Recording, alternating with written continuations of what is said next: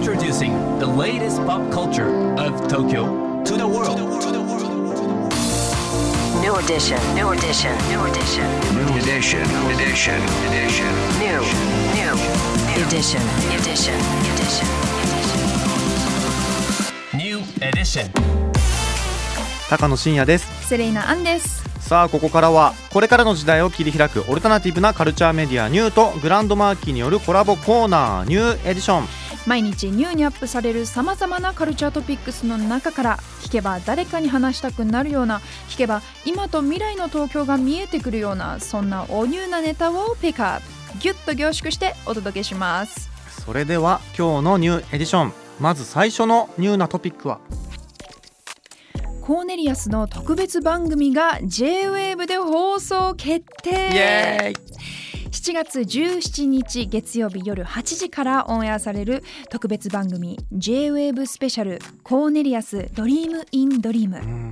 コーネリアスの小山田圭吾さんがナビゲートを務めコーネリアスのバンドメンバー砂原良徳さんそして坂本慎太郎さんなど小山田さんの仲間とともに新作「ムチューム」の制作秘話やコーネリアスのアーティスト人生を紐解いていく番組となっています。絶対聞きます。うん昨日販売された雑誌エレキングボリューム31もコーネリアス特集というね、コーネリアスの帰還と題しまして、小山田圭吾さんへのロングインタビューが掲載されてるんですよ。だからうんこちらを読んでこのねスペシャルあ JWEB スペシャルコーネリアスドリームインドリームを聞いて、うん。作品も聞いてさらにねこうなんか深くコーネリアス作品に触れていくっていうのはありですよね。うん。そしてですよ、はい。この後5時過ぎからお届けする、えー、JWEB グランドマーキーレディオアンサンブルに小山田圭吾さんが登場ということで、今日はですね駒沢公園周辺を散歩してというテーマで選曲してくれます。こちらも楽しみにしております。さあそして続いてのトピックはこちらです。天空の城ラピュタなどのえー美術監督を務めた山本二蔵の展覧会が浜松で開う催ん。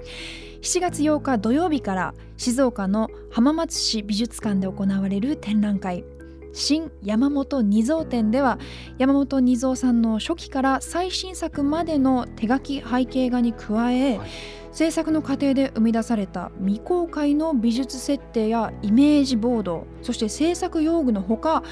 初公開の新作「桜舞う浜松城」など約230点の作品が展示されます。すごいあの山本さんあの以前スタジオジブリのねうん。映画も結構担当されているということですよね。はい。天空の城ラピュタ、うん。そして蛍の墓さらにもののけ姫の、えー背景美術を務められてるんですよね。しかもこう24歳の時に未来少年コナンの美術監督になってるっていう、抜擢されてるすごいですよね。うん。本当にこの日本のアニメーションをこうね世界に誇る文化へと押し上げたキーマンの一人といいますか。はい、あのジブリ作品以外にも「あの時をかける少女」とか、うん。あと「天気の子」とかでも名シーンを演出されているということで。誰もが知ってる作品をね手掛けられてますけれども、うん。こういうなんでしょうねこうすごく緻密で美しい背景じゃないですか、うんうん。その一部分だけでも切り取ってなんか額縁に入れたいみたいな、うん。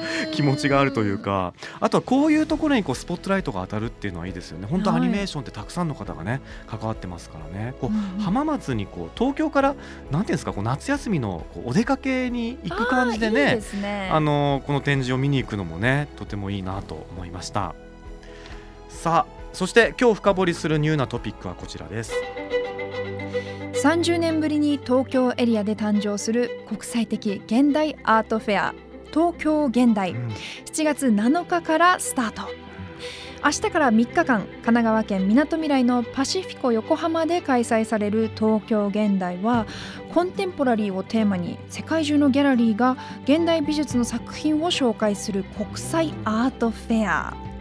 さあこちらのイベントについて作家ラッパーそして美学校現代アートの勝手口の講師も務められている中島春也さんに深掘りしていただきます。えー東京現代は、えー世界各地から国際的に評価の高い74のギャラリーを紹介するアートフェアでさ世界各国の著名なギャラリーが集結してて、ニューヨークやパリ、ロンドンはもちろん、アジアからも台北、香港、ソウル、シンガポールなど、えーいろんな国から参加しています。で、この規模はアートフェアとして日本最大と言っていいと思います。